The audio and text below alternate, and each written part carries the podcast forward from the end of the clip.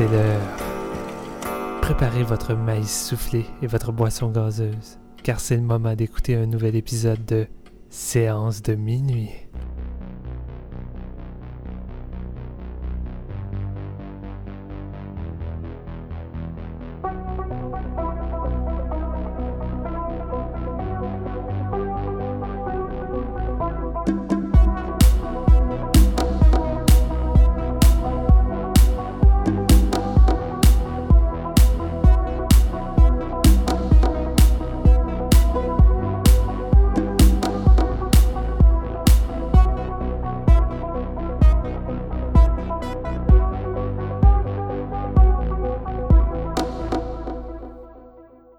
Bonjour tout le monde, bienvenue à Séance de minuit. Je suis Marc-Antoine Labonté et aujourd'hui, spécial Halloween.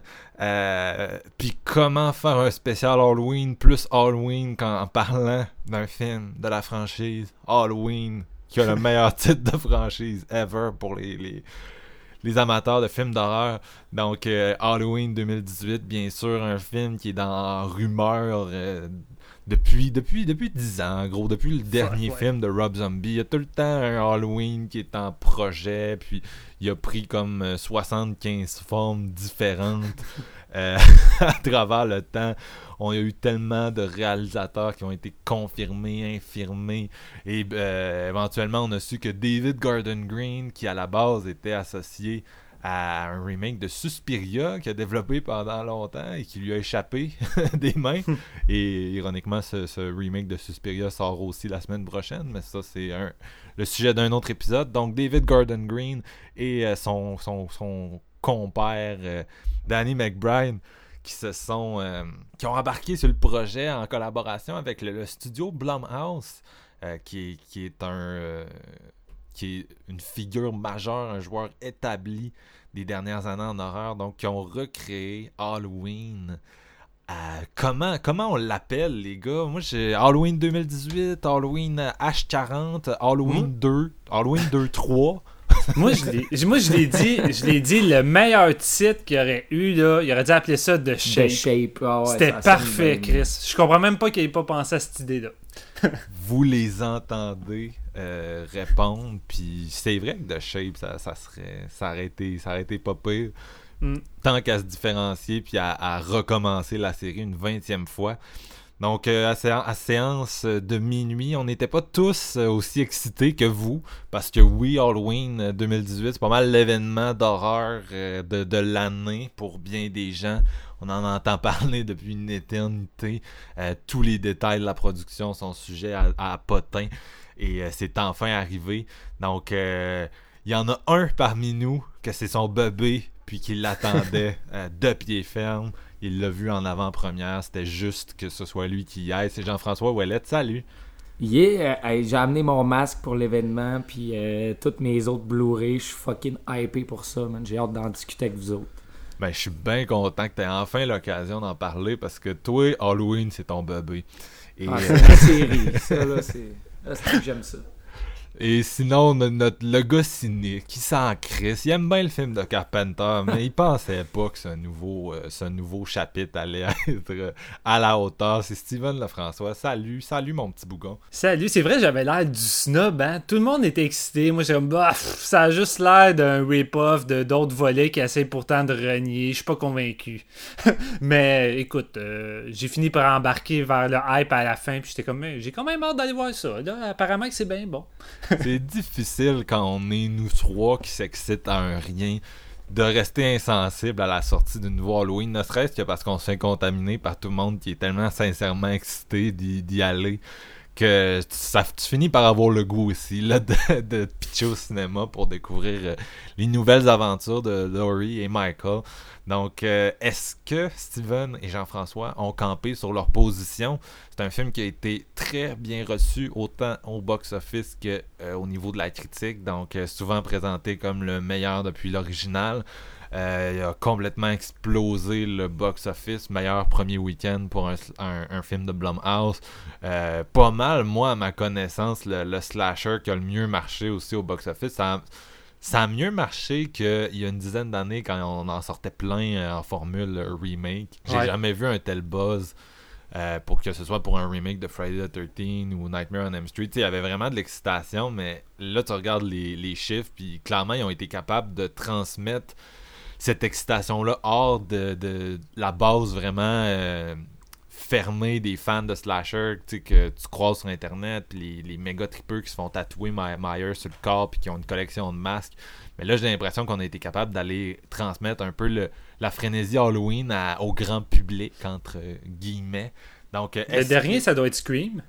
Que, euh, que oui. marche autant. Ouais. Oui, d'ailleurs, Scream, c'est probablement le slasher qui a le mieux marché euh, au box-office avec le premier Halloween. Si tu fais des mm. ajustements à l'inflation, parce que euh, là, ils vont vous dire, oh, euh, c'est déjà le slasher qui a le plus pogné Halloween de David Gordon Green, mais c'était juste à l'inflation, le film de Carpenter avait été un immense succès. On parle de pratiquement 200 millions en, argent d'aujourd'hui. Bien sûr, ça a été une sortie, ceux qui connaissent le, film savent, c'était un petit film indépendant. C'était des roadshows au début, donc ils se promenaient de ville en ville avec le film, puis éventuellement, il y a eu une sortie plus grosse, puis ça a vraiment été à plat par plateau, mais c'est devenu euh, le phénomène euh, légendaire qu'on connaît. Puis à l'époque, pour un petit film indépendant comme ça, c'était avec euh, Mad Max de George Miller, je pense que c'était les deux films qui avaient fait le plus de le plus gros retour sur investissement. Et je sais plus où je m'en allais avec tout ça, mais oui, bref, Scream puis Scream 2, là, ça avait été des méga phénomènes aussi. Puis je pense qu'il y avait le mélange de, on arrive puis c'est c'est pas juste un, autre slasher, c'est un film qui, réinvente complètement le genre, ou dans le cas d'Halloween, qui invente le genre. Donc, euh, qui répond à un besoin que les gens avaient. Mais bref, je, vais m'arrêter. Je sais plus pourquoi je suis débordé sur tout ça. C'est Halloween, c'est Halloween, on trip, on a plein d'affaires à dire, c'est malade, puis on a très hâte de savoir est-ce que Steven a aimé ça ou pas? Michael Myers is a human being who killed his sister when he was six years old. And he came after you. We just want to know why. We want a glimpse inside his mind. Michael Myers murdered five people. And he's a human being we need to understand. They're transferring him. Tomorrow, 7 o'clock. No, he'll be locked away until the end of his days. That's the idea.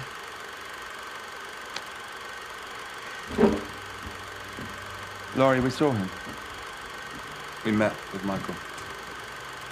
I showed him the mask. There was nothing. No response, nothing. He won't talk to anyone. Never has. But I think he might speak with you.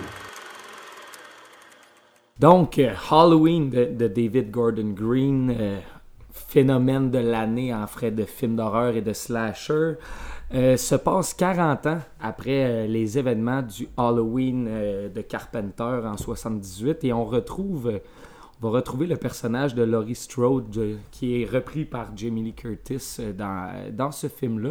Mais avant tout ça, on va s'ouvrir sur une scène d'introduction qui nous présente deux petits journalistes qui veulent retourner sur les traces de Michael Myers, euh, rouvrir un peu le cas, étudier tout ça, faire un petit podcast par rapport à, son histoire et à l'histoire de, de Laurie Strode en même temps. Donc, ils vont aller le voir euh, dans l'espèce de, d'asile où ce qui est enfermé depuis 40 ans, depuis les événements du film original. Et on va découvrir un Michael Myers euh, qui, jamais, qui a rarement été aussi imposant. Et euh, il va se faire présenter le masque des événements de la nuit originelle et euh, c'est là que tout va commencer. On va, euh, on va les retrouver chez Laurie Strode, ces deux journalistes-là, pour avoir des informations. Puis on, va, on va la découvrir dans une maison qui est une espèce de, de fort. elle est préparée pour la guerre, dans le fond. elle est aussi munie d'armes que l'armée des États-Unis au complet. Et euh, elle attend le retour de Michael Myers, qui, vraiment, c'est une bonne idée, mais le, soir de, la 40 ans de son incarcération, ils vont le transférer et qui est une, idée géniale parce que ça va nous amener à, la nuit d'Halloween du 31 octobre, 40 euh, ans plus tard, avec un, nouveau personnage, dans le fond, qui est la nièce de Laurie Strode, qui s'appelle Allison. Euh, sa mère, dans le fond, euh, sa mère l'a tenue loin de sa grand-mère parce qu'elle est un peu agoraphobe, et euh, puis elle a viré folle après les événements. Donc, on va découvrir une famille un petit peu déconstruite et avec des nouveaux personnages et tout ça. euh, sur une nuit où Michael Myers euh, se libère et va faire un putain de carnage dans la ville d'Adenfield. Écoutez, les garçons, euh, j'ai, euh, je l'ai vu en avant-première dans une salle, dans une salle quasi comble au, Forum à Montréal. Et euh, on sentait le- l'excitation vraiment à son comble euh, avant la, projection. Moi, j'attendais ce film-là. Là, c'est comme, comme Marc-Antoine l'a dit dans l'introduction, j'adore cette série-là. Halloween, c'est mon, c'est mon bébé, c'est ma série de slasher favorite. Il y a pratiquement pas de, de chapitre que j'aime pas, à part, euh, bon, on va en parler plus tard, euh, notre éternelle guerre entre euh, les chapitres de Rob Zombie, et Marc-Antoine et moi et Steven. Mais bon, ça, ça va être pour un autre, une autre discussion. Là. Je vais commencer par mon une opinion de ce film-là. Je vais commencer par parler du, du générique d'ouverture. Quel putain de génie. Ça nous ramène. Ça, ça met, les- ça met la place pour un Halloween qui, fait, qui, va, qui va se mettre vraiment dans des pantoufles, qui va ramener un petit peu euh, le, le, vibe de Carpenter, va ramener beaucoup de clins d'œil aux idées originales des autres chapitres de la série. Euh, ça, ça va vraiment placer une histoire, une relecture mais de- des personnages pour montrer de quoi de nouveau dans, dans, une, dans une base qui est typiquement slasher Halloween dans le fond. Euh, parce qu'on on va découvrir Jamie Lee Curtis qui a des qui avait des problèmes, mais qui a décidé de, les- de euh, combattre puis d'y faire face. Parce que ça, sinon, elle sait qu'elle va, être hantée par ce boogeyman-là qui est Michael Myers euh, tout le restant de ses jours. Fait qu'elle va, elle voulait en profiter pour le, soir de, sa, de son transfert pour le tuer, mais elle n'a pas été capable. Puis finalement, ça la donne bien, il va se libérer, puis elle va réussir à, faire face à son, euh, à son plus grand boogeyman, si on veut. La réalisation de David euh, Gordon Green est vraiment, vraiment inspirée dans ce Halloween-là. Je trouve que c'est.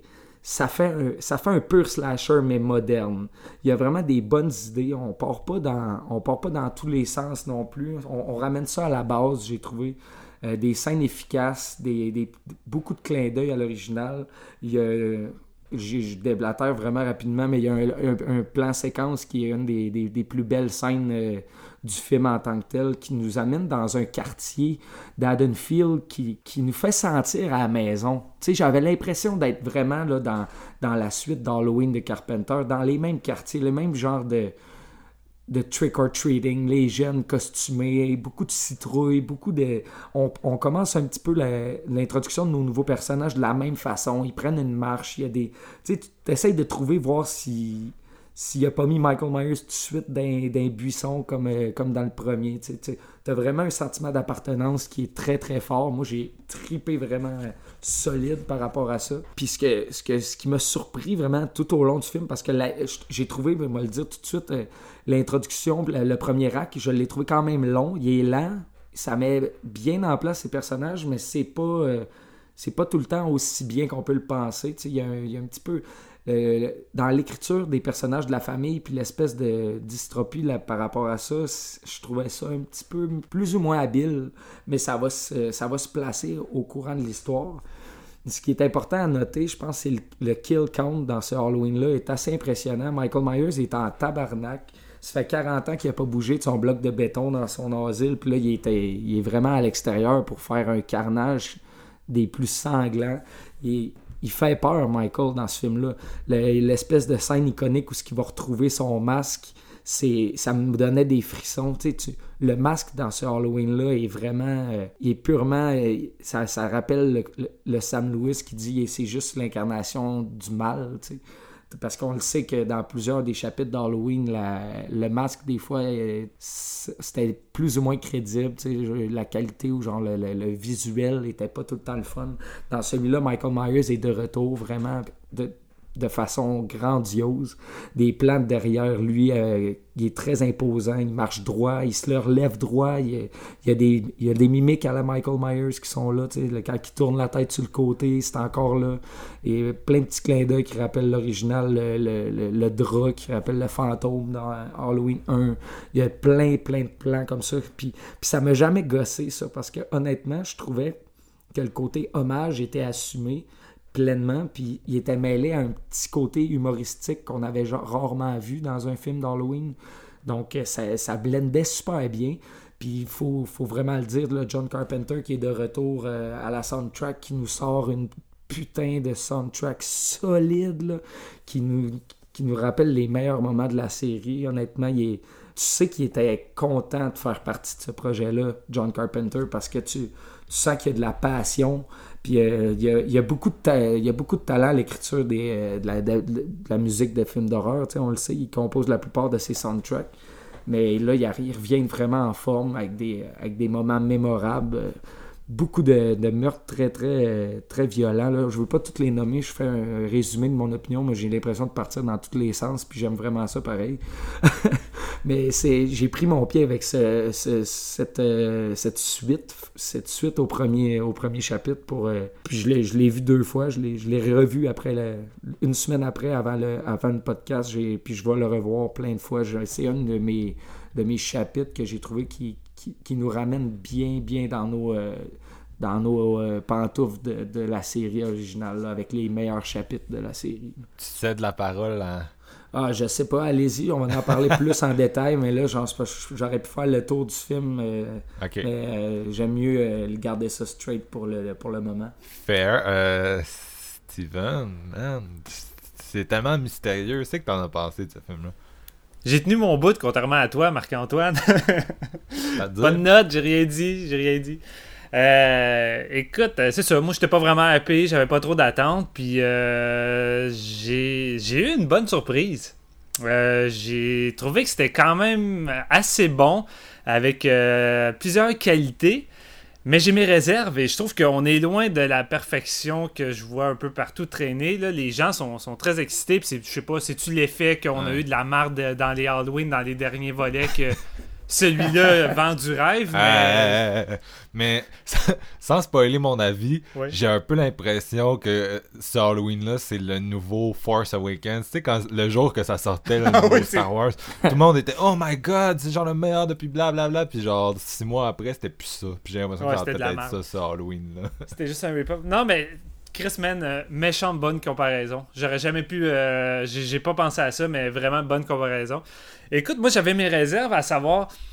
Écoute, tu décides de, de renier des années de suite, même le 2. Tu sais, t'as vraiment tout renié pour repartir les bases à zéro puis faire une suite directe euh, à ce film-là. Fait pour moi, dans ma tête, tu veux faire ce geste-là qui est quand même couillu, on se le cachera pas c'est que tu as des idées. Tu veux amener la série complètement ailleurs. Tu veux faire de quoi de nouveau? Tu sais, la, la relation frère et sœur entre Michael et Dory qui est établie de- depuis toujours dans la série, que tout le monde prend ça pour acquis. tu sais. Et puis là, tout a disparu. Fait que je suis comme Chris Go. Puis là, je voyais les critiques sortir. Les gens euh, euh, en parlaient, que ça apportait une nouvelle dimension qu'on n'avait jamais vue dans la série. euh, puis ainsi de suite. Et euh, moi, je vais tout de suite commencer avec les, les points faibles parce qu'il y en a. Puis je préfère commencer avec la shit. J'ai pas le feeling que ce film-là apporte une nouvelle dimension ou une nouvelle profondeur. Je suis d'accord pour dire. Je suis d'accord pour dire qu'il y a quelques idées intéressantes. J'aime beaucoup le- l'effet euh, de, de l'impact de cette nuit-là sur Laurie par rapport à sa famille, que ça l'a engendré. Euh, je trouve ça intéressant. Euh, J'aime aussi. y a-tu une nouvelle idée dans, dans ce film-là? Écoute. euh, Laurie, elle se prépare pour son retour, puis elle veut le dégommer. Là. Je pense Ben que oui, c'est le, le oui, seul oui. truc qui, est mais tu sais, transformer Laurie en Sarah Connor, je veux dire, c'est une si grande idée? Dans le sens que moi, je, je, je, je suis pas un détracteur de H20. J'ai- C'est un volet qui a plein de défauts également, je peux en dire. Mais H20, je trouve que c'était un film d'une série où que ça restait dans ses pantoufles, puis ça, ça en allait vers de quoi de vraiment misérable, rendu au 6. Que là, on en revient aux sources, quelque chose de minimaliste. On revient avec Laurie, là, ça fait 20 ans plus tard. Puis je trouve, moi, qu'on ne retrouve pas tant une Laurie différente. La seule différence, c'est que là, on n'est pas en face d'une Laurie qui est déjà prête à se battre. On est en face d'une Laurie qui a été marquée grandement par cette nuit-là, qui est rendue paranoïaque, sous médication. Elle a dû changer de nom, d'identité. Fait que ça, c'est un aspect, je trouvais, qui apportait une dimension nouvelle à la série vraiment différente. Là, on retrouve une Laurie qui qui semble être Sarah Connor puis prête à se battre, mais entre les lignes, quand tu vois ses liens, tu vois qu'elle est encore troublée, qu'elle elle se la joue prête, mais plus ou moins prête parce qu'elle elle est atteinte psychologiquement. Laurie, puis j'ai pas l'impression de voir une Laurie si différente du H20, alors que tout le monde semblait proclamer ça, et j'enlève rien à ça parce que honnêtement les meilleurs moments dans le film je trouve c'est avec Laurie puis on n'a pas assez de Laurie. On n'a pas assez de Jamie Lee Curtis. Elle apporte une dimension dramatique qu'on avait également dans H20 mais comme dans H20 on transfère les moments avec Laurie puis plus adulte avec les moments des jeunes. Là, ce qui veut dire la petite fille de Laurie qui va dans un party d'Halloween avec ses amis. Puis là on est crissement en terrain connu puis je suis comme Écoute, on est dans les pantoufles. Euh, les amateurs de slasher vont sans doute pas cracher là-dessus, mais là, moi, je suis devant un film qu'on m'a promis d'être euh, différent, qui a effacé une série pour m'apporter des nouvelles choses. Puis Chris, non, man, t'es dans tes pantoufles. Euh, la deuxième partie du film, on est clairement dans Halloween 1 rip-off. Euh, Michael qui revient en ville durant la nuit d'Halloween pour venir se venger. Il euh, y a pas tant de, y a pas tant de nouveautés. Je me suis fait vendre du rêve alors que j'ai l'impression que le monde s'est fait berner par l'enthousiasme. Et tu sais, vous avez droit, c'est correct. Puis, mais moi, je, je, je trouve pas que le film apporte des nouvelles choses. Rendu là, je trouve que le film est crissement efficace. Et c'est là les points forts, et je comprends pourquoi le monde tripe. La réalisation de, David apporte vraiment beaucoup de, de, qualité, des bonnes idées, puis sans aller dans le gros gore euh, trop visuel, je trouve qu'il reste dans le brutal suggéré. On en retrouve le même genre de meurtre suggéré du premier, mais c'est juste que là, on va un peu plus dans la brutalité, et moi, ça me plu. Puis David il revient avec l'essentiel de qu'est-ce qui fait peur avec le premier Halloween, parce qu'on s'entend, il n'y a pas vraiment de pas vraiment de slasher qui fait peur ou qui rend inquiétant, mais je trouve que Michael Myers, dans le premier, John Carpenter, avec sa caméra, arrive à lui donner de quoi d'inquiétant parce que tu vois pas un être humain avec un masque, tu vois le boogeyman, tu vois The Shape. Euh, The Shape, c'est quelqu'un que le rire regarde par la fenêtre pendant deux secondes, puis de l'autre seconde après, il disparaît. Tu sais, c'est surnaturel. Puis là-dedans, David, il l'a compris, puis il le ramène solidement avec ça. Puis tu sais, Jeff, tu le dis, mais. Il ramène à la base, là. Il ramène à la base, puis tu sais, le fameux plan séquence qui est visuellement c'est fantastique. C'est pas tant le kill c'est comment il exploite de shape en un plan. Tu sais l'espèce de plan que Michael arrive devant une fenêtre puis il se baisse puis t'as juste le reflet du masque puis après ça ça se transporte du côté de la maison puis tu vois juste un ombre noir passer puis après qu'il rentre dans la maison et qu'il va venir derrière la victime. Tu t'as l'impression vraiment de voir de quoi de surnaturel. La façon que c'est mis en scène fucking c'est crissement solide. C'est une des meilleures scènes d'horreur que j'ai vu cette année j'ai trouvé vraiment écœurante. Puis évidemment, le score de John Carpenter vient amplifier tout ça parce que oui, on retrouve le score original, mais avec quelques ajouts crissement bienvenus. Par moment, on a des, nouveaux petits thèmes plus originaux que, que, que John a, amenés qui sont vraiment bons. Même son euh, thème, il leur oui, même son thème. C'est remixé un petit peu. Là. Ouais, c'est ça. Il fait pas juste vraiment un copier-coller. Il prend vraiment la peine d'essayer de, de, faire, de le remixer puis d'apporter des ajouts. Puis vraiment, j'ai trippé, mais ça, c'était sans surprise. Je m'attendais à avoir de quoi de bon là-dessus. Puis les, apparitions de Shape là-dedans, il y a vraiment des crises de bonnes idées. une de mes scènes préférées également, c'est un moment avec un, lampadaire qui, réagit au mouvement. Je pense que c'est le meilleur moment d'exploiter le, côté surnaturel de The Shape. J'ai adoré. le meilleur kill du film en plus. Ouais. ouais, non, le moment vraiment. plus épeurant aussi. Je, suis vraiment d'accord. Puis tu sais, tu l'as dit, JF, mais le fait de retourner ça au même endroit où ça a été tourné, c'est con, mais t'as des moments que les personnages marchent sur le, marchent sur le trottoir, puis t'es comme, Chris, c'est le même trottoir que dans l'original, ah avec les arbres, puis t'as vraiment un feeling de te retrouver un côté familial qu'on ne retrouve jamais dans les autres suites, que là on le retrouvait, puis je trouvais ça vraiment bienvenu. Il y a vraiment une atmosphère familiale euh, qui fit justement avec les thèmes un peu par rapport à Laurie, sa fille, tout ça, euh, que j'ai vraiment apprécié.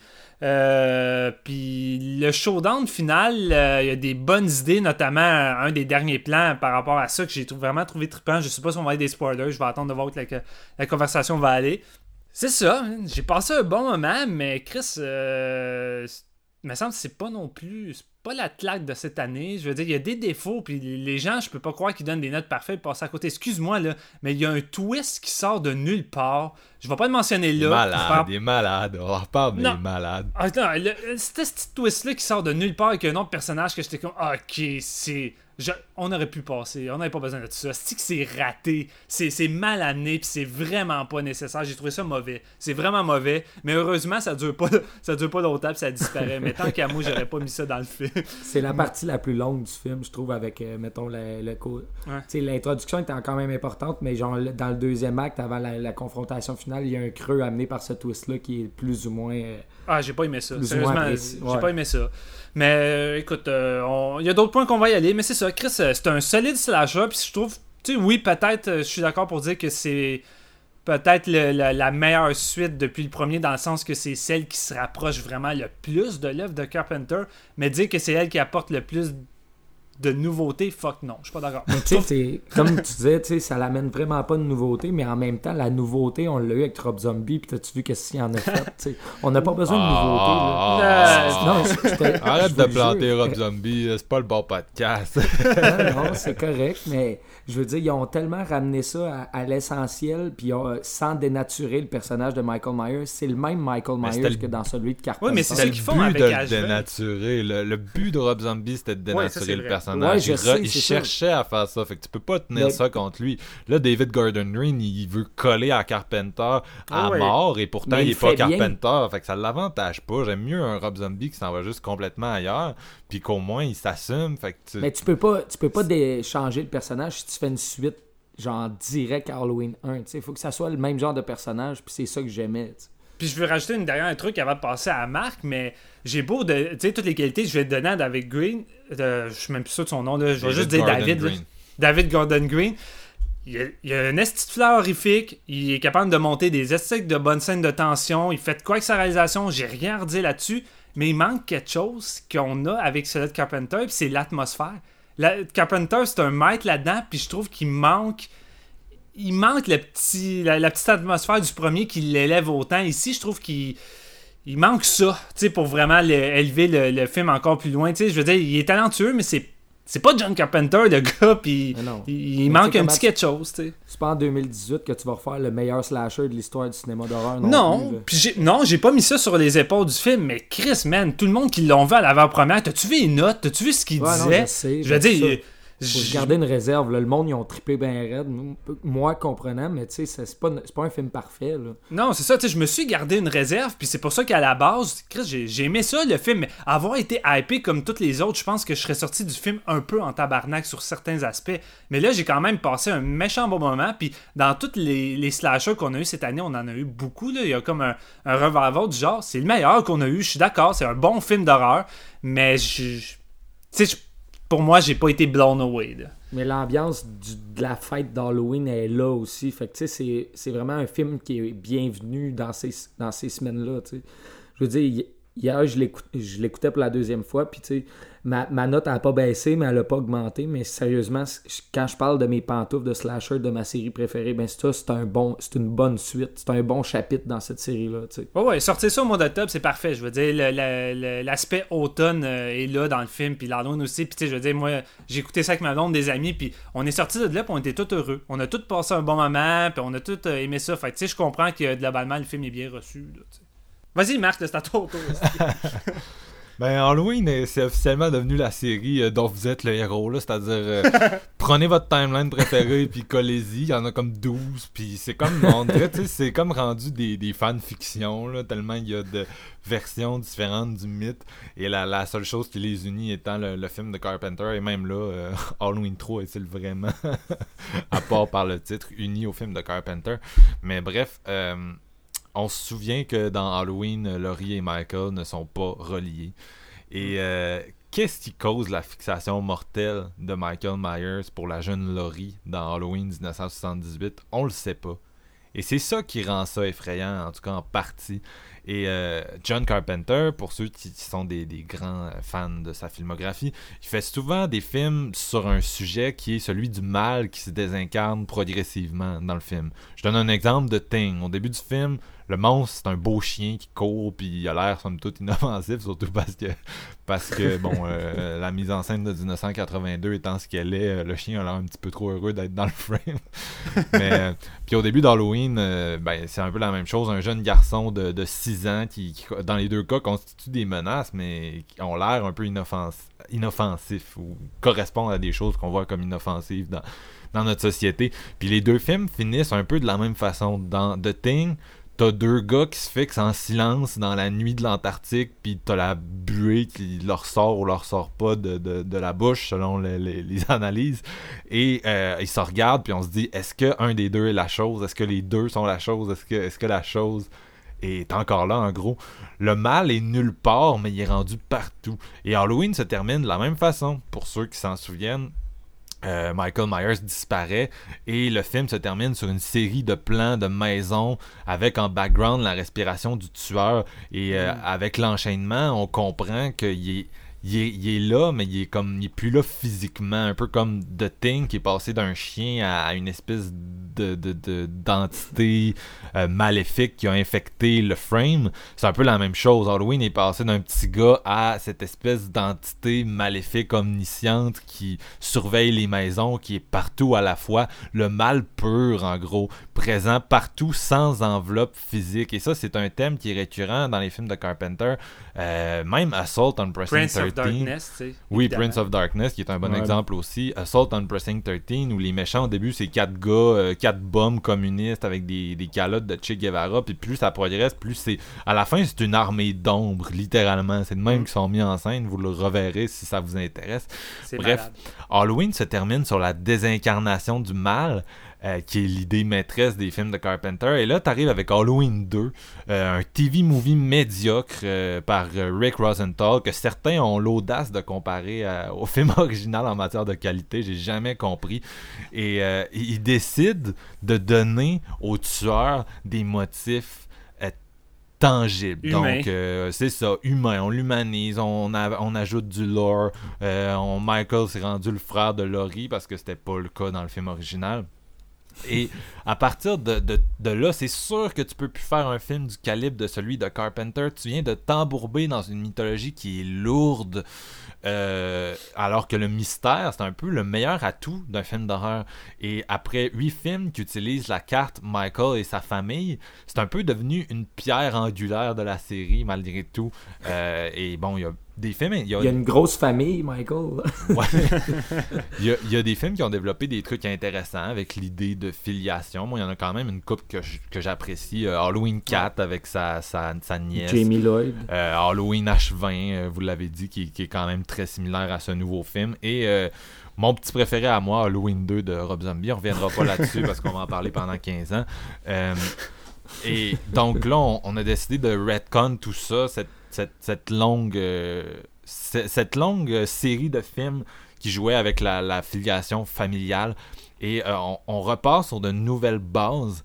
Et ça en soi, wow, bravo, bravo, parce que comme je l'ai dit, il, y avait quelque chose dans le film de Carpenter qu'on a perdu euh, avec les films successifs. Le problème, c'est que David Gordon Green veut un peu le beurre et l'argent du beurre, dans le sens que. Puis le, le film en rit, là, le film est conscient de lui-même. Michael a tué deux personnes. Fait 40 ans, il a tué deux personnes, trois, mettons, si on compte sa soeur quand il était jeune, hein, ou je pense qu'il a- Cinq personnes il tue. Il tue. en tout. Ok. Puis Cinq. le, le film en est comme conscient, il rit de lui-même, mais en même temps, il, la façon qu'il traite, il l'iconise, puis même que le personnage de Jamie Lee gère ça, t'as comme. Le spectateur peut pas vraiment s'enlever de la tête la franchise de 10 films parce qu'il les a tous vus. Puis, en tout cas, on dirait que la façon qu'il filme Michael, puis qu'il traite Michael dans le film, t'as comme de la misère à t'imaginer le, le, le, le personnage de l'original. T'as de la misère à t'imaginer que c'est une suite de l'original, puis qu'il n'y a Ouais. pas eu de. En tout cas, moi, j'ai eu de la misère. Puis sinon, euh, c'est le fun d'un côté de voir un, un slasher en 2018 ample, visuellement ambitieux, euh, après Mm. 10 ans où la plupart de ces films-là sont allés en direct-to-video puis avaient des budgets euh, rarement euh, au-dessus de 1 million de dollars. Et par contre, moi, j'ai un peu comme je disais tantôt, genre, nommez-moi une idée qui n'a pas été amenée. Je veux dire, c'est le 11e film de la série et j'ai l'impression, bon, ok, on, on- on retourne, euh, on retourne, on, on raye l'idée de la filiation, mais le, pas mal tout ce que le film essaie d'amener, on dirait comme un mash-up de, de, de, de toute la série, en gros. Ouais. Il n'y a pas grand-chose qui met sur la table que t'es comme, oh my god, euh, tellement novateur. Tu sais, juste le, le- la gestion du trauma. euh, Mm. je trouve pas que le film a grand chose de neuf à ajouter qui a pas été traité par H20 mais aussi par Halloween 2 de Rob Zombie. Je suis désolé, je sais que les gens détestent Halloween 2 de Rob Zombie. mais Halloween 2 de Rob Zombie est un film magnifique sur le trauma, sur le PTSD, où on suit le personnage de Laurie qui essaye de dealer avec ce qui est arrivé. Puis contrairement à H20 et, euh, et ce nouveau film où le, le outcome est plus positif, puis on réussit à combattre nos démons dans Halloween 2, parce que c'est du Rob Zombie, puis c'est le gars qui fait aussi Lords of Salem, un peu sur le même sujet. C'est un film où elle, elle cède à ses démons, elle est pas capable, c'est beaucoup plus nihiliste. Ça finit mal. C'est ça, ça finit mal, elle est pas capable de. Mais Bref, ces films-là ont déjà joué avec ça. Et là, on arrive avec ce, nouveau film-là et on lui donne, euh, certains critiques lui donnent l'étiquette de woke juste parce que ça sort pendant le hashtag MeToo. Mais je suis désolé, mais ce film-là en fait pas en fait peu si je le compare à plusieurs titres qu'on a couverts à séance de minuit dans les deux dernières années sur euh, le, trauma féminin. Et euh, les films précédents de la franchise ont fait mieux. Euh, puis le cinéma d'horreur est, en est un qui est très axé sur le trauma en général, sur le trauma féminin en particulier. Et ce film-là va pas assez loin.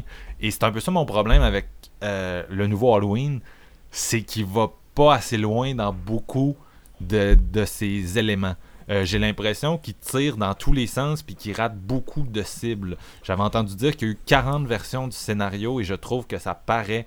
euh, il y a beaucoup d'éléments qui sont euh, un peu expédiés. Euh, la première partie, moi, j'ai vraiment aimé ça. J'ai trouvé, euh, honnêtement, les 40 premières minutes du film, j'y croyais quand même pas mal. Euh, J'aimais la façon que les différents personnages étaient intégrés. J'aimais Jamie Lee Curtis. Tu l'as dit, Steven, on n'a on n'a pas assez de Jamie Lee Curtis dans ce film-là. Euh, la scène au souper qui a zéro rapport avec de l'horreur, c'est malade. Elle super bien son personnage. Euh, ça, la petite fille de Jamie Lee, j'ai beaucoup aimé l'actrice, euh, la façon qu'il l'introduise, j'étais vraiment, j'étais prêt à comme l'accepter puis à l'aimer comme une nouvelle Final Girl. Mais tout est tellement expédié dans le troisième acte, on dirait que genre tout ce qui prend le temps d'installer ne sert à rien. Euh, la jeune fille a un chum, puis à un moment donné, il se chicane, puis il disparaît de l'histoire. Ouais, c'est vrai, je me suis comme, fait cette réflexion-là. pourquoi avoir pris autant de temps à l'établir? C'est comme pas clair. En tout cas, si quelqu'un a une théorie ou une lecture du film, dites-moi-le, parce que moi, j'étais comme, hein? Euh, le, il y a un psychiatre, un genre de nouveau Loomis, puis il se passe de quoi avec, puis c'est c'est c'est expédié. J'entends en tout cas soit. C'est comme je disais dans, dans Star is Born, fais-le comme du monde ou fais-le pas pantoute. Ouais. Puis euh, malheureusement, euh, dans ce cas-ci, c'est c'est genre on suggère quelque chose, puis après ça, on s'en débarrasse. Puis, ok, pourquoi c'était là dans ce cas-là? Parce que je suis désolé, mais ce film-là, il avance trop d'affaires pour rien, pour tout jeter aux poubelles dans un troisième acte euh, qui solutionne rien parce qu'il est trop occupé à faire du slasher. Euh, C'est comme un slasher qui essaie de donner du backstory à toutes ses victimes. Non, c'est ça, puis je veux dire, Halloween 2 le fait aussi. Moi, je, Halloween 2 de Rob Zombie, c'est mon, c'est mon Puis il dada. fait pas mieux. C'est ma cause. Je- je- tu sais, tout le monde a une cause. Moi, ma cause, c'est de défendre ce film-là. Puis Halloween 2, il dure à peu près le même temps, puis il amène plein de personnages sur la table. Puis je trouve qu'il s'en sort mieux parce que je comprends mieux où il essaye de s'en aller. Mais celui-là, on dirait qu'ils l'ont tellement réécrit que... En tout cas, tu sais, des fois, tu dis, ah, genre, il y a des trucs là-dedans que je suis pas sûr de comprendre leur pertinence. Fait que c'est un peu malheureux parce que je le commençais puis j'étais dedans.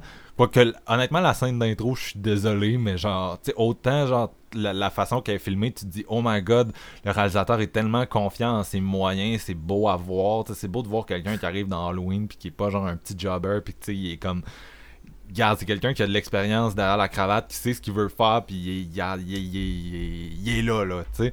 Mais en même temps, la façon que c'est fait, avec une espèce d'asile qui a l'air d'être sorti d'un, film des années 60 ou d'un cartoon, tu sais, vraiment cliché. Je te, je te l'avais dit dès la bande-annonce, hein, ça, je sais pas si t'en Ouais. rappelles, mais j'étais comme, man, cette scène-là semble sortir d'un film des années 80, comme, on n'est plus là en 2018, cette espèce Non. de représentation-là, cartoon d'un asile. Non, c'est ça, tu sais, je suis désolé, mais genre, faites plus attention avec votre représentation de la maladie mentale. Mais bon, ça, c'est juste, regarde, c'est, vraiment subjectif comme argument, mais moi, ça me gosse Mais tu quand... sais, le moment où il sort le masque, puis tu vois tout le monde autour capoter, puis Michael, il bronche pas une seconde. Tu sais, t'as l'im- Moi, j'avais vraiment l'impression que le mal était en lui, puis dans le masque aussi. C'est comme si, genre, quand il y a le masque, il devient autre chose. Genre, je trouvais ça vraiment Mais- le fun de voir la réaction des, Mais- des, fou- des fous autour. C'est la mise en scène qui fait la job parce que le Ouais. gars il est vraiment talentueux pour donner de l'impact à sa scène, mais si tu regardes juste le contexte de cette scène-là, est quand même.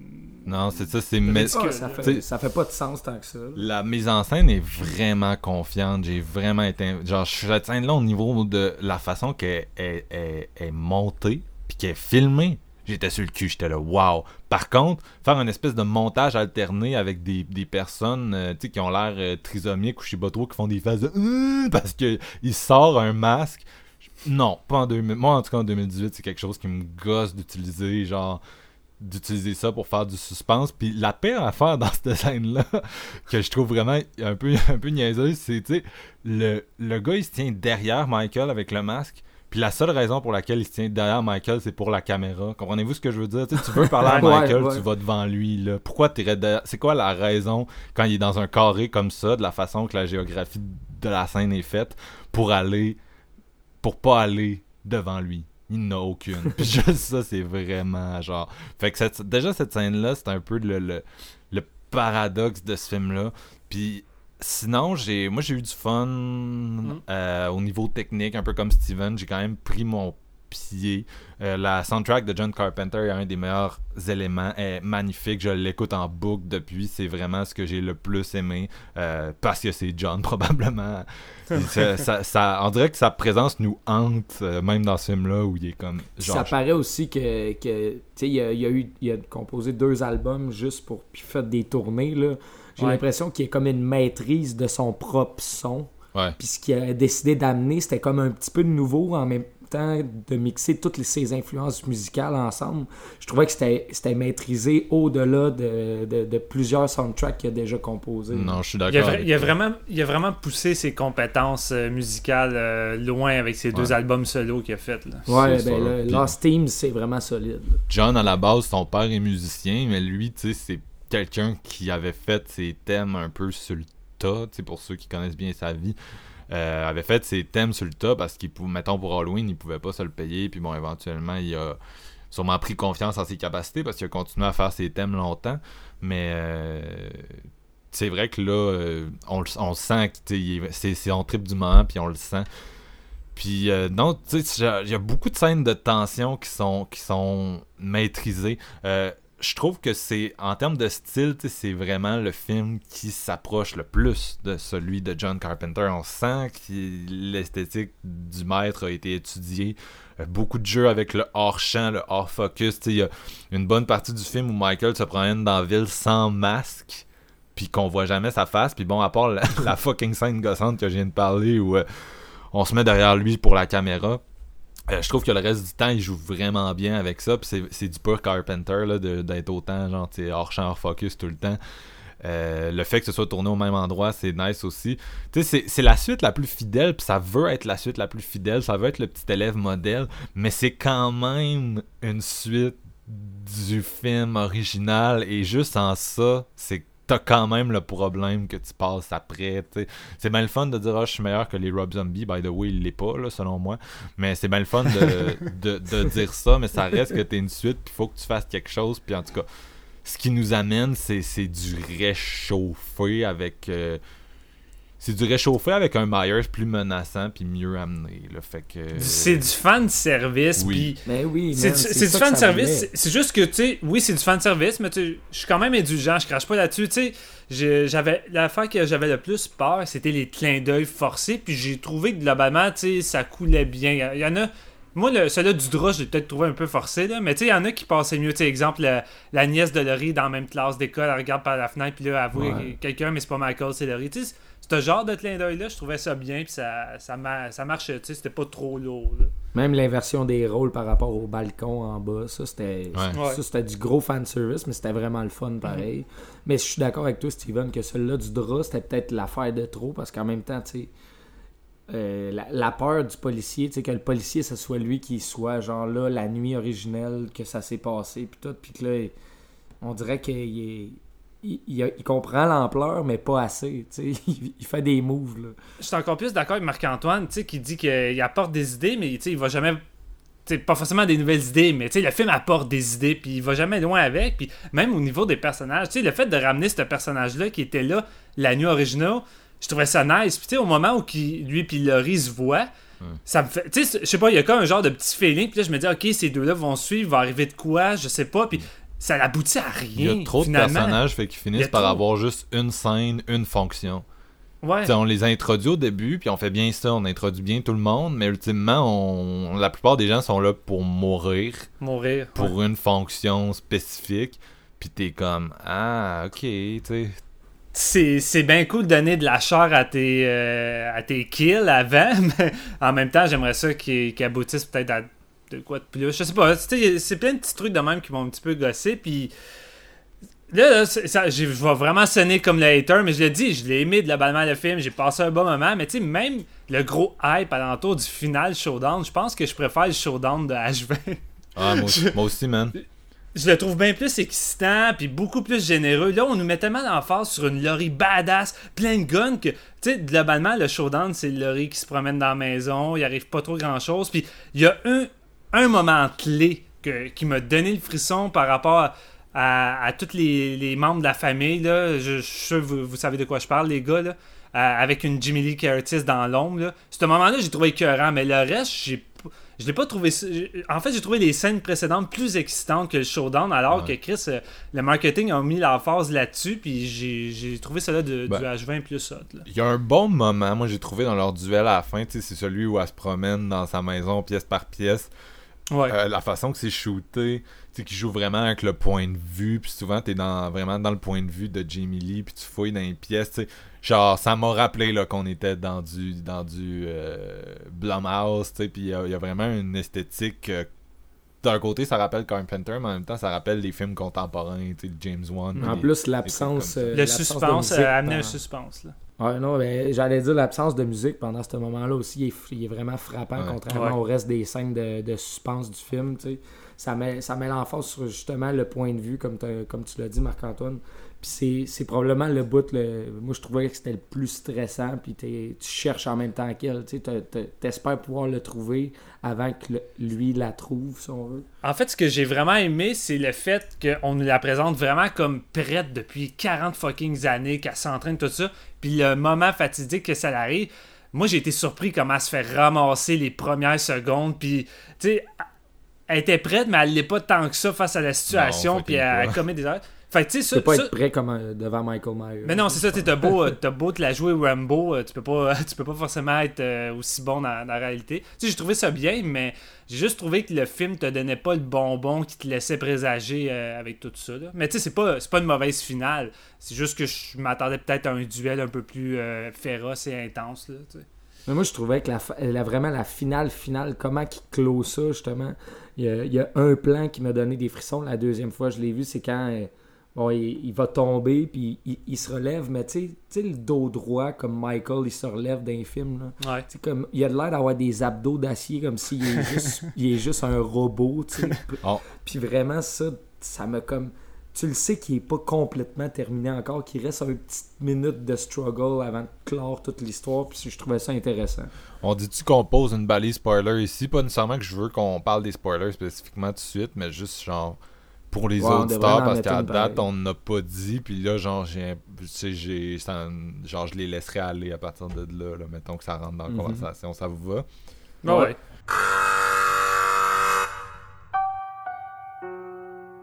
Michael Myers est l'incarnation même du mal.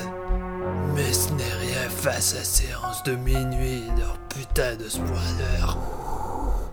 Michael?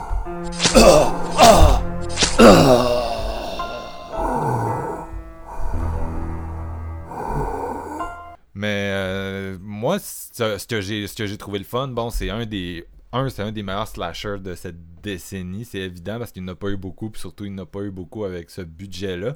Puis j'ai Mm. trouvé qu'il y a plein d'éléments pris indépendamment qui sont super le fun. Fait que tu sais, je sais que je sonne négatif, mais ça reste sur le coup de voir Michael se promener, puis de la façon qu'il est shooté par Gordon Green, puis de la façon qu'il est iconisé, puis avec sa, sa série de kills, il y a vraiment des moments le fun avec la musique par-dessus, puis euh, le, le, le meurtre euh, de, du petit nice guy, là. euh, j'haïs tellement, genre, les nice guys, j'en parle souvent, mais tu sais, genre, le, le- en tout cas, tu sais, c'est vraiment, encore là, c'est un gars qui a une fonction, puis c'est ça, là, c'est d'être un petit asshole, puis de mourir après.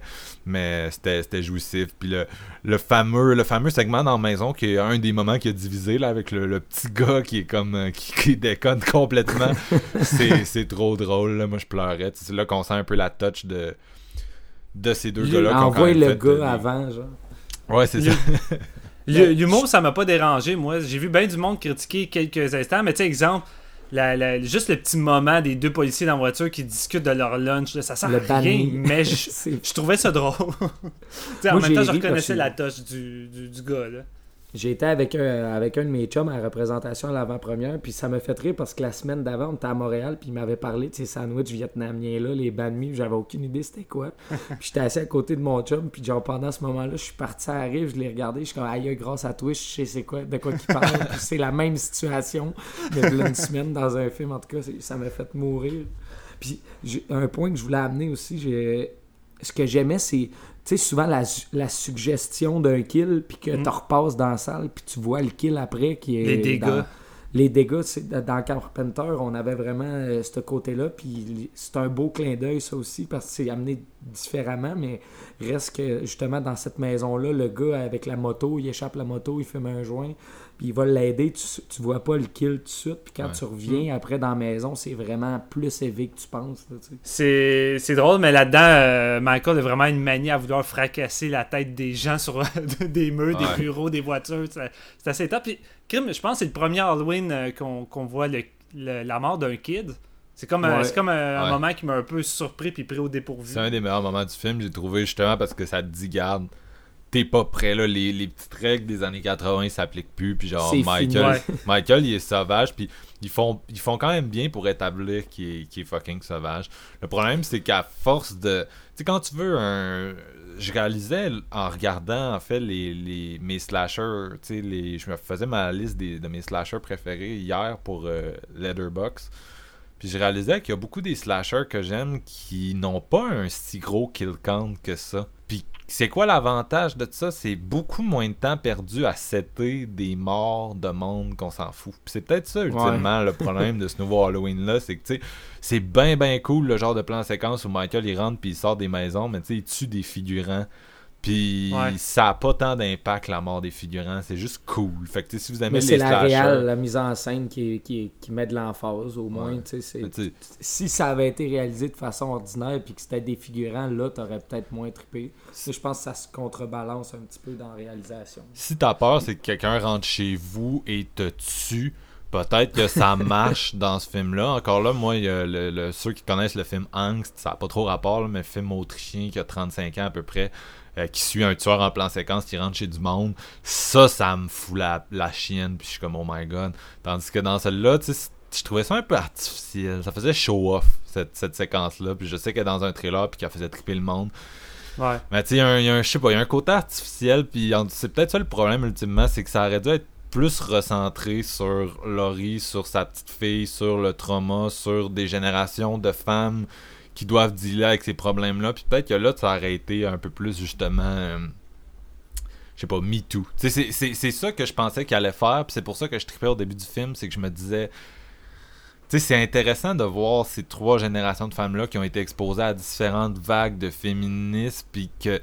Euh, tu sais, aujourd'hui, avec les, les, On sort sur les Harvey Weinstein, puis tous les agresseurs comme ça, puis on voit que ça a pas tant changé, puis les, des femmes d'un certain âge lèguent un monde aux jeunes qui auraient voulu différent, mais qui est encore pareil dans le fond. Puis j'aurais aimé ça qui joue peut-être plus avec ça, mais ultimement on se perd trop dans les différentes personnes qui meurent pour le thrill de les tuer. Fait comme un pur slasher pour passer du bon temps, c'est le fun. Comme un film qui essaie de dire quelque chose de plus ou qui essaie d'être un film d'horreur plus dit, puis ça marche pas tant. Fait que c'est comme il y a comme un plafond de verre pour ce film-là, qui est celui de film d'horreur, le fun, qu'on va checker en chum, puis qu'on va toujours s'amuser. Mais qui est pas qu'est-ce qu'il veut être, je pense. Ça, j'ai enlevé une coupe de kills, puis je m'aurais plus concentré sur euh, Laurie, puis les liens par rapport à sa fille, cette froideur qu'ils ont les deux. Puis tu sais, tout le backup story par rapport à comment elle a été élevée. Tu sais, dans celui-là de H20, elle veut juste empêcher euh, Josh Hartnett de sortir durant le 31 octobre. Puis tu sais, c'est rien d'extravagant. Mais dans cela, tu sens que la fille, elle a du vécu, puis elle a vraiment eu une enfance d'enfer à cause de, du traumatisme de Laurie. Ouais, non, c'est ça. Il y a vraiment de quoi d'intéressant qui aurait pu euh, vraiment aller à fond avec ça. Puis j'ai trouvé ça dommage euh, que, que ça soit expédié. ça, ça, se dilue parce qu'à un moment donné, regarde, ils, ont une heure, ils font quand même 1h45 avec ce film-là. Puis tu peux-tu vraiment faire plus avec un slasher, puis pourtant on aurait eu besoin d'un petit peu plus parce que c'est ça, il y a, rien qui. Il y a aucun des arcs qui prennent tellement de temps à introduire au début qui se conclut de façon satisfaisante.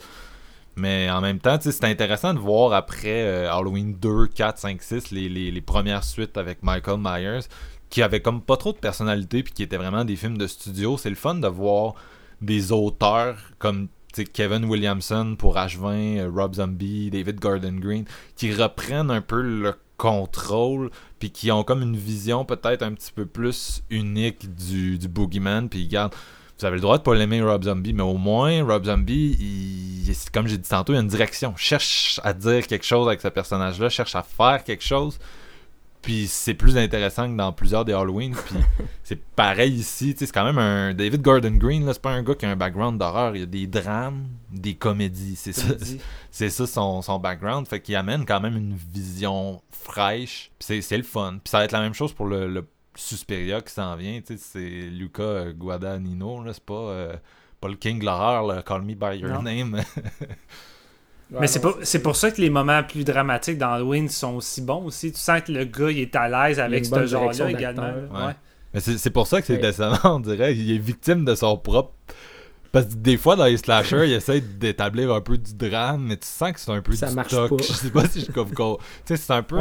C'est un peu la, logique de cinéma porno, puis c'est pour ça que j'imagine que c'est. Tu sais, maintenant, il y a des, des, des, termes comme le dérogatoire, comme le torture porn qui sont venus, mais c'est un peu une logique de garde, je, fais du feeling pour introduire des personnages, mais on sait tous que vous êtes là pour le, le, le croustillant, le, le, le, dans ce cas-ci, les scènes de meurtre.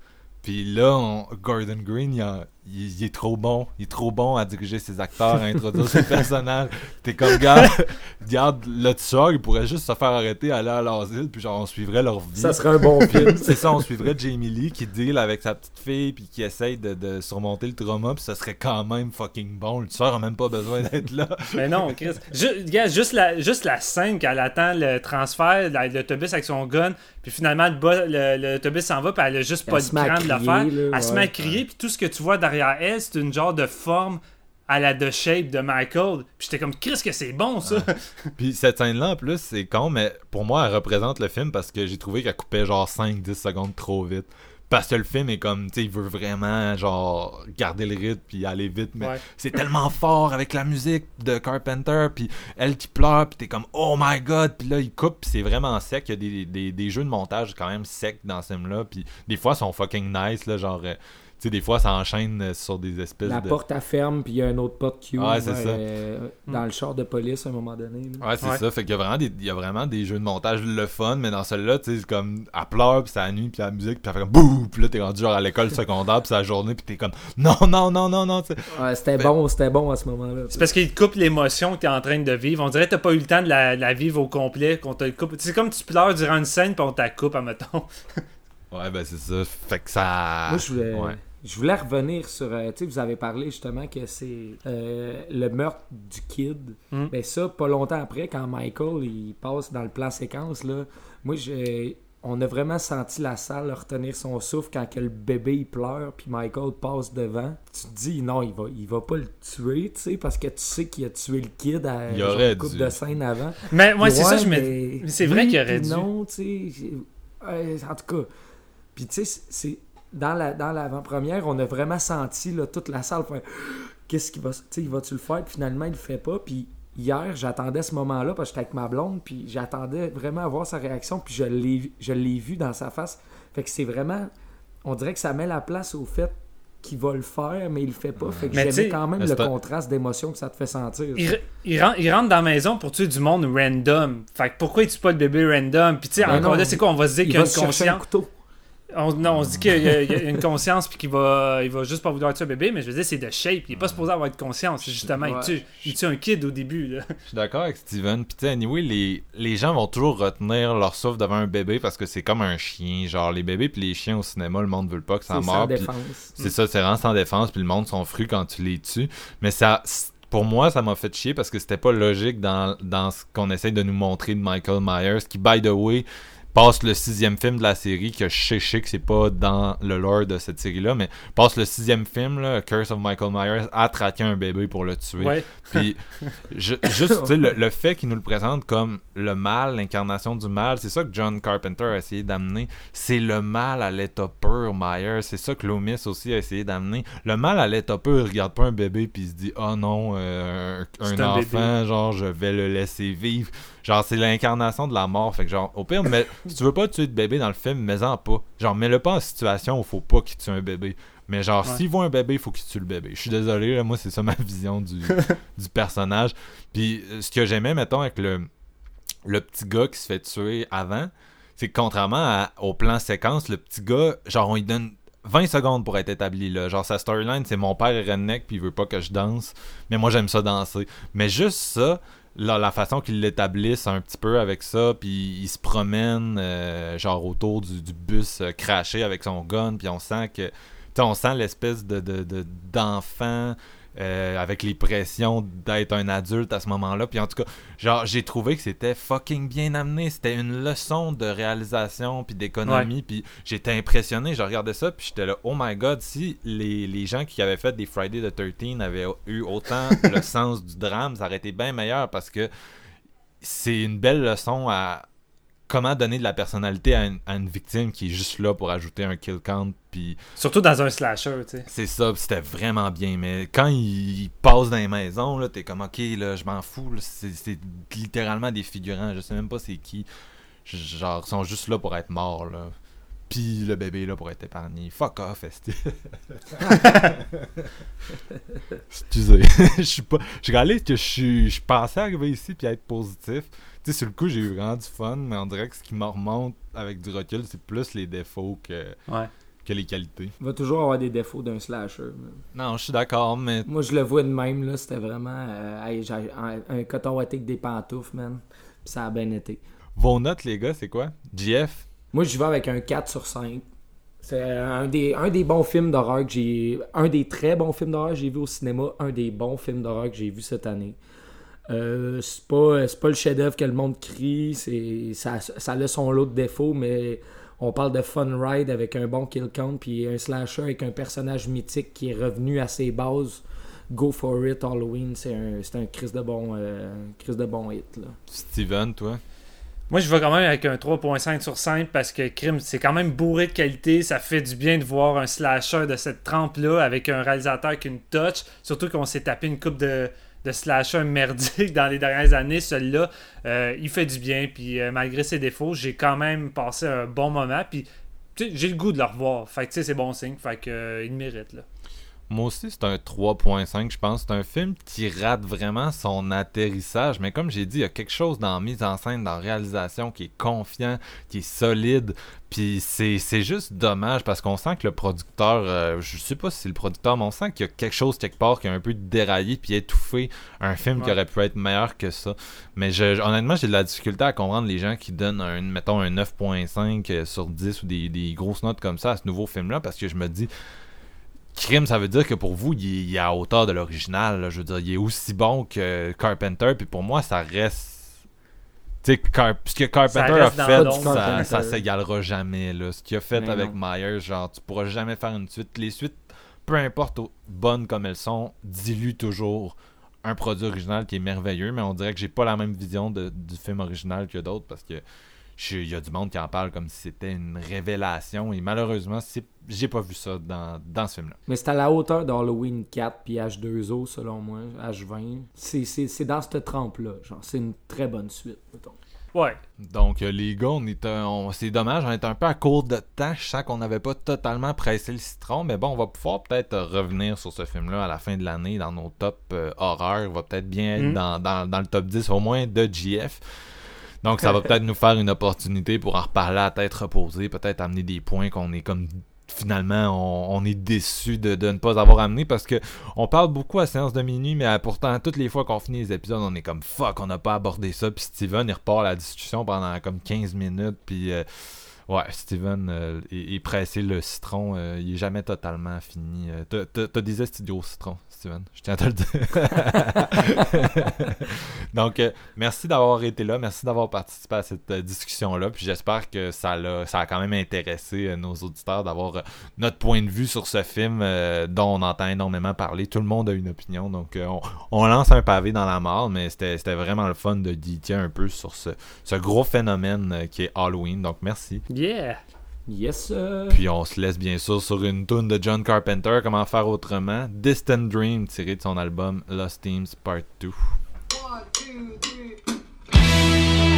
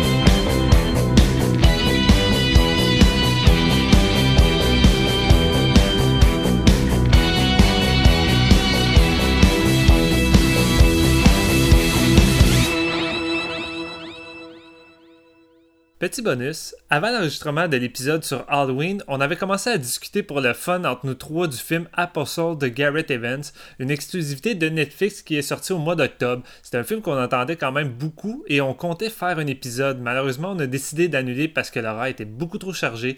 Et euh, après 15 minutes de discussion, on s'est dit crime, finalement on est quasiment en train de le faire, ce fameux épisode-là, puis on pourrait peut-être juste rajouter ça comme bonus à la fin de l'épisode d'Halloween. Fait que le voici. Et évidemment, ça contient des spoilers.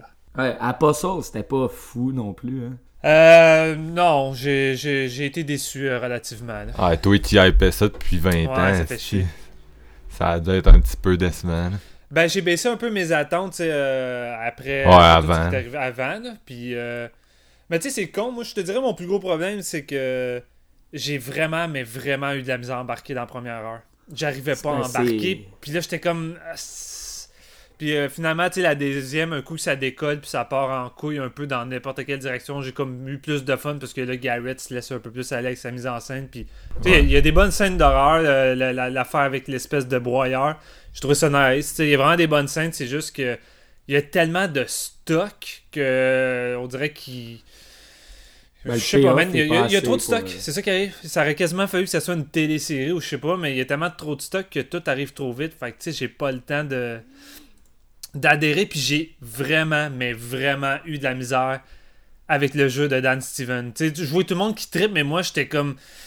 Dan Steven en mode euh, Hulk, là, je suis à deux doigts de me transformer euh, pendant un an, j'avais de la misère. Je trouvais qu'il la jouait pas subtil du gars brisé euh, moralement puis de sa foi. Puis tu sais, il est supposé rentrer là incognito, puis j'étais comme tabarnak, man, t'es pas incognito pas en tout.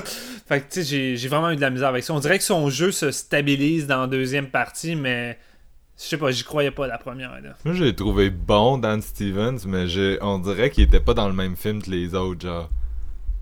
Ouais, son, non, jeu ouais, était, son jeu était nice, mais on dirait qu'il était toujours deux coches plus intenses que tout le monde.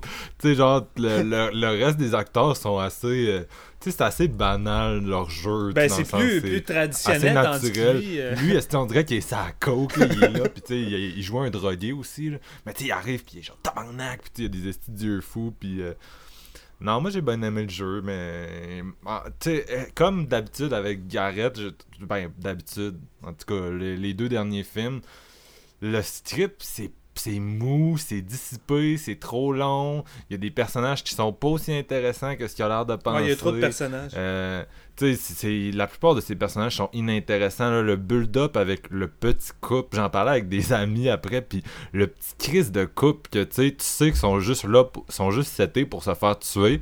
Puis à un moment donné, ils se font tuer, puis c'est quand même trash, puis tu te dis, ok, en ce moment, je suis censé être comme horrifié, puis je m'en calisse, là, je m'en suis jamais. Tu sais, le, gars se fait ouvrir la tête, puis genre, là, le, le monde a l'air de capoter sur le film. Ils comme, oh my god, Witchfinder General, oh my god. Puis moi, j'étais comme, m'en calisse, fini ce film plate-là, genre. Non, ben oui, tu t'en fous du petit couple, mais tu sais, la scène où ça arrive, la scène est juste bonne, pareil. Tu sais. J'étais pas en mode. Oh non, je veux pas qu'il mange, j'étais en mode Asti, je suis diverti, c'est bon. Fait que tu sais, c'était plus. euh, c'était plus ça. là. Mais c'est à partir de là que je trouvais qu'on avait un bon méchant avec le père de la jeune fille. L'acteur, je le trouvais crissement bon, sérieux. Puis j'étais comme, ok, ça décolle avec lui. Là. Moi, il y a un, un, plan, un shot aussi que j'ai pas compris, Steven, tu vas sûrement pouvoir me l'expliquer. J'y repense, puis j'ai ri, man. C'est quand Dan Steven, genre, il, il- il pète son. sais, Il est comme attaché. Ouais. il pète le truc, puis genre, il poignarde les deux gars. puis là, il regarde les deux genres de prêtres. puis il fait juste. Il part à courir en genre de Hill dans le champ. tu vois de quoi je parle? Ouais, je vois de quoi tu au, au- au lieu de les attaquer, il y a juste ces deux-là, mais au lieu de les attaquer, il part à courir dans le champ, genre, ah! pourrais pas te dire honnêtement.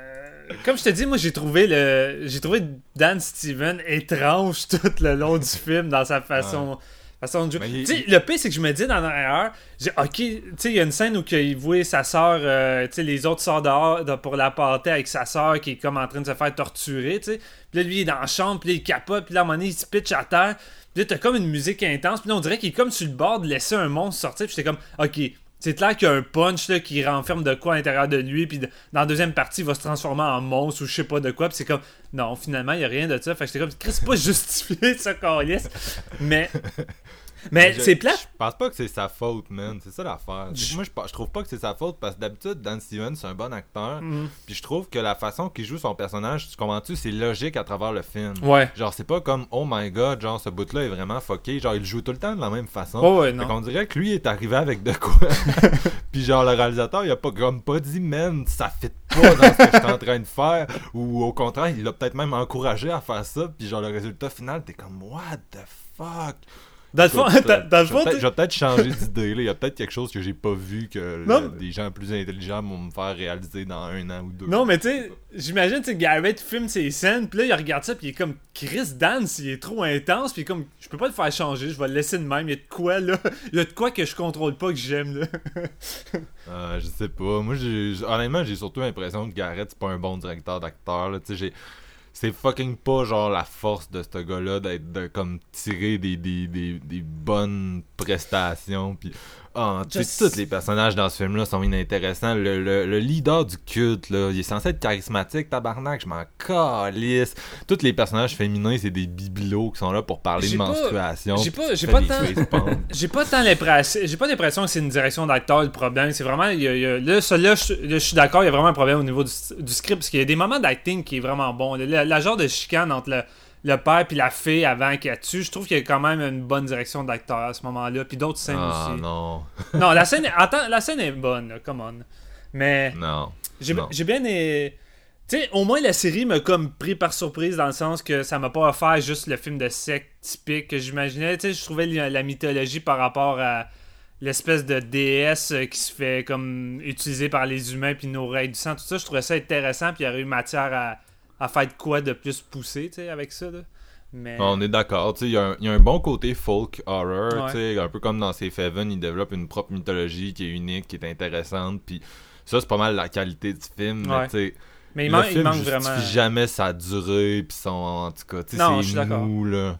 Le temps que ça finisse, on s'en, crissait, on était plus pantoute impliqués, on se crissait tous les personnages, fait que, pour moi, c'est complètement raté, puis genre, je lisais les critiques après, puis j'étais comme...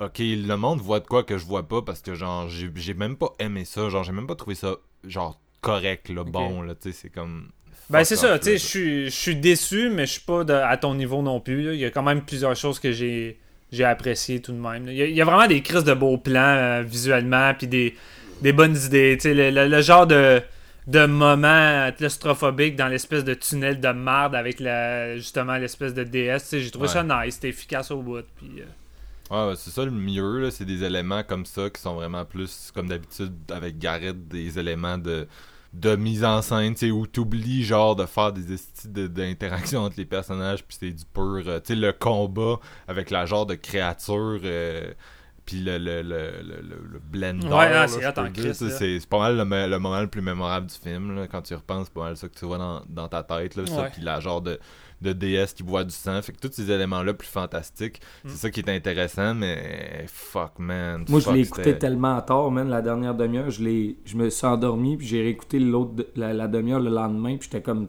complètement décroché. J'étais genre, what? On dirait que je m'en, Ouais. je m'en crissais vraiment. La première heure m'a tué de ce film-là. Ouais. Je comprends ton feel. Moi, le pire, c'est que ce que j'aime le plus de ce film-là, c'est les dix premières minutes. Puis à ce moment-là, honnêtement, les dix premières minutes, je me disais, ok, je vais, je peut-être avoir un, bon, un, un très bon film. ouais. Genre le, le, le bout où il prend le bateau, Ouais. puis Ouais, genre ouais, il, d'accord. il fake son billet, puis juste l'espèce d'intro avec son père, tu sais, euh, qui regarde le, le, le- l'ordre du feu, puis on le voit jamais vraiment, là, qui a l'air comme fou, puis euh, lui, genre, on, on voit que tu sais, c'est un genre de drogué, puis tout, puis en tout cas, il y a comme un gros mystère, puis le... On dirait qu'à ce moment-là, dans le film, la, la performance de Dan Stevens était pas intense, c'était juste comme Ouais. logique, je voyais où il s'en allait, mais une fois qu'il arrive puis qu'il est comme confronté aux autres personnages, c'est là que tu vois comme le La, décalage. la comme, différence Ah! entre les deux est vraiment là, creuse. là. Mais tu sais, quand, ça, quand ça, ça rouvre avec l'espèce de long plan aérien avec le train, le scope, la photographie, j'étais comme, ok, man, je suis sur le cul, là. C'est... Ça partait Non, bien. Puis c'est vraiment, c'est vraiment à partir de, de quand il arrive sur l'île, on dirait que tout s'enchaîne trop vite. J'ai pas le temps. On dirait que j'ai pas le temps de m'intégrer dans cette communauté-là. Puis il manque de quoi. On dirait que c'est pas. euh, c'est pas fluide. Il y a vraiment de quoi qui fonctionne pas. La, la sauce, ça prend pas. Genre, c'est ça qui arrive. C'est clairement pas que ça se passe trop vite parce qu'on s'entend, c'est un des plus longs films d'horreur qu'on a. Tu sais, ça pète le deux heures. Ouais, mais. Il y, a, il y a des cinéastes qui sont capables. Tu sais, euh, regarde Wicker Man, Steven. C'est moins long. Oh, ouais, non, c'est sûr. Puis c'est le même genre d'histoire. Un gars qui arrive dans une communauté. Puis, regarde, il arrive à t'impliquer, il arrive à in- introduire des personnages. Puis il arrive à, te faire care rapidement. Puis ça, Garrett, il a pas ce talent-là. Sincèrement, il, il est pas capable de, de- de maximiser son temps au niveau de la narration, je trouve. En tout cas, ça c'est ma perception. Puis tu sais, c'était déjà pas mal les défauts que j'avais dans Raid 2. Fait que pour moi, c'était pas nouveau. Mais c'est sûr, j'étais un peu déçu parce que comme toi, le, le- tu sais, on, on est des gros fans d'horreur. Puis juste de voir un film comme ça, avec ce scope-là, cette ambition-là, tu retournes en 1905, euh, t'es dans le passé, puis il y a comme vraiment puis des éléments de folk. Puis de. Tu sais, c'est différent des films d'horreur qu'on a vu cette année, de la plupart des films d'horreur qu'on a vu cette année. Puis ça, je, tu sais, pour ça je voulais que ça soit bon calice, mais. Ouais. Regarde, j'embarque pas, n'embarque pas. Puis Chris, on est en train de faire un troisième épisode. Mais c'est dommage, tu sais, c'est dommage. Tu sais comment j'étais plein de bonne volonté par rapport à ce film-là. Puis, tu sais, le, Ouais. le- le film s'est terminé, puis j'avais j'avais un goût amer parce que, tu sais, il y avait des moments que j'étais comme Chris, man, on, on tient vraiment de quoi de bon. Tu sais, l'espèce de flashback de quand. de, de, de qu'est-ce qui s'est arrivé, puis pourquoi il a perdu la foi. L'espèce de caméra qui fait un, un plan à l'envers en faisant un 360 avec le large scope, puis le feu, puis le monde qui se font sacrifier. J'étais comme. Chris, des moments de même, c'est vraiment bon. C'est juste plate que je sois pas, euh, je sois pas impliqué comme ça, je serais supposé l'être en ce moment. c'est pas. C'est pas. Tu sais, c'est comme la version horreur de Silence, mais tu sais, Ouais, Il y, a ouais. plus- il y a plus de drame dans le petit doigt de Silence que dans ce Ouais, non, vraiment, là, c'est c'est plate. Là. Il y a Mm. plus d'horreur dans Silence aussi, je pense. C'est c'est quasiment vrai.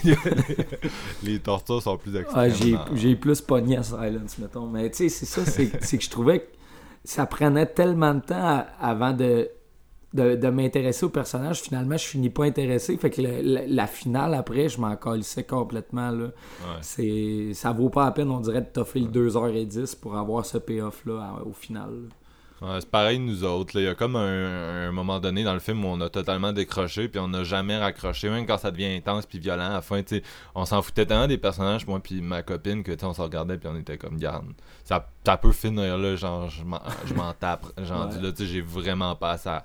Je, je- je le sais que je regarde un film, là, je suis tellement pas dans cet univers-là. Puis en tout Tu sais, quand tu disais là, le, le- l'espèce de gourou là, de, qui est- il était supposé être charismatique, là, mais, dans le- mais il au final, il est taillissable. Fait que tu te demandes qu'est-ce que le monde calisse ce style-là à c'est le croire. ou- en tout cas, C'est ça, sais, ça a un petit vibe euh, Sacrament de Ty West, entre autres. Ouais, mais c'est à ça que je pensais. dans Sacrament, quand il s'en va chercher sa soeur, puis t'as comme l'intro du. Je me souviens plus le nom de l'acteur qui joue le, le gourou. Il fait le monologue puis tout, là. Ouais. C'est ça, il arrive, puis il fait son monologue, puis genre, Tu y crois, là. tu y crois.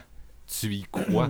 puis genre, tu sais que c'est un film d'horreur, tu sais que ça va mal finir, mais il y a comme un court moment où tu y crois, genre, Ouais, ouais. autant que le monde qui sont là, puis t'es comme, Chris, ça, ça c'est du pouvoir. C'est joué différemment, vraiment. que- Mais que ouais, le- mais là, on le- est, on est comme incrusté là dans un moment où que ça va au plus creux de leur, leur, leur- leur communauté. Tu sais, tout va mal, les récoltes, il n'y a Ouais. plus rien qui fonctionne. Puis même, même le gourou en tant que tel, il y a déjà de moins en moins de pouvoir. Fait que c'est peut-être plus à cause de ça. Tu sais, dans- tandis que Sacrament t'arrives là, puis je veux dire, la, la, la sec Tout est va à- bien, au, maximum de leur, euh, Ouais. leur truc. Là, tu sais. Ouais, Ah, c'est raison.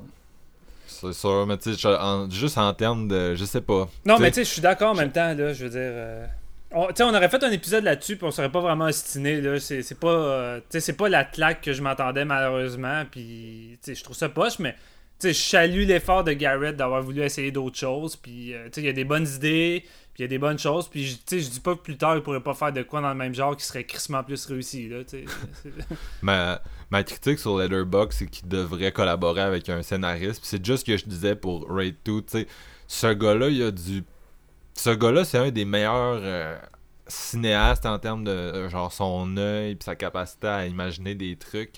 Puis c'est dommage parce que pour moi, le talent est un peu perdu parce qu'il est clairement, tu sais, en termes de scénariste, il est. il est- tu sais, il coule là. C'est comme, un, c'est comme un gars qui est fucking bon en maths, mais il, il est pas capable d'écrire en français là. Ouais, Tu sais, c'est un, c'est un peu ça comme ça que je le vois parce que puis d'après moi s'il était capable de juste tu sais, collaborer avec un gars euh, tu sais, tu développes ton histoire avec tu développes tes idées avec mais quelqu'un qui a peut-être plus une capacité pour euh, écrire des dialogues puis juste comme mettre ces idées là Avec Timo, peut-être? Ouais, tu sais, une collaboration des deux, ça pourrait être nice, là, un long Le- métrage. ben, le c'est- pire là-dedans, c'est- que si jamais là, il guette un, un scénariste, ça pourrait peut-être faire step up son game de mise en scène puis de, de- de réalisation encore plus parce que ça serait bien mieux écrit, fait qu'il pourrait le visualiser encore Mm. mieux. Mais tu sais, moi en tant que tel, j'ai. J'ai- Tu sais, je suis d'accord, je suis d'accord avec ça. C'est juste que moi en tant que tel, j'ai pas de problème dans des contextes comme The Raid ou The Raid 2, euh, 1 et 2 parce que j'ai embarqué. Mais là, en le voyant, tu sais, dans Apostle, je suis plus d'accord pour dire que là, ça prendrait de quoi de plus. Il y a une histoire à raconter dans Apostle, là, c'est pas mince comme euh, The Raid, mettons. là. Non, non, c'est ça. Mais ça, il y a trop de stock. Puis on dirait que Garrett, à un moment donné, il, il Il se savait perd plus- là-dedans. Ouais, c'est ça, il se perd. Il savait plus trop où aller. Puis. euh, je sais pas. On, on garde ça dans, dans l'épisode d'Halloween, on met ça au début en bonus pour le monde Ben qui nous a entendu. C'est Parce bien que là, on est, on est vraiment en train de faire un gros. euh, je trouve ça bon, man. Je trouve que ça pourrait aller dans un show. Ouais, Puis en plus, on est en train de l'enregistrer. Écoute, euh, je, vais, je vais le garder en stock. Est-ce on n'a rien à perdre? Mais euh, non, c'est ça. Je, écoute, je, je- c'est, c'est frustrant parce que c'est le genre de film que c'est frustrant parce que j'ai pas aimé ça, mais en même temps, tu sais, il y a des films que t'aimes pas, mais t'es comme, ok, regarde, c'est juste genre un, un, un vieux truc cliché, tu sais, un- une vieille euh, recette cliché, puis il a pas été super bon pour la, la, la prêter, puis garde, too bad. crise, là, ouais. Mais ce film-là, c'est que tu vois comme des choses à travers que t'es comme Chris, c'est intéressant ces pistes-là. J'aurais aimé ça voir le film, le, ce film-là, mais en- la- dans la version que, que, je, que je capote, tu sais. Puis on dirait genre. amener une mythologie intéressante aussi. Tu sais, tout le côté fantastique, c'est là que ça devient quand même le fun. C'est vraiment toutes les branches qui lient ça ensemble que t'as de la misère à te rendre là, puis à trouver ça intéressant au final. tu sais. C'est un film qui est à 3, genre 3, 4, 5 réécritures Ouais, non, c'est ça. d'un bon film. C'est plate parce que, tu sais, même le plan final, admettons, avoir été vraiment dedans, c'est un crise de bon plan final, là. C'est juste plate Ouais. que ça, tu sais, ça marche pas euh, au point de vue émotionnel. là. Non, c'est ça, il y a plein de bonnes idées à la fin, puis t'es comme Chris, ah, pourquoi? En tout cas.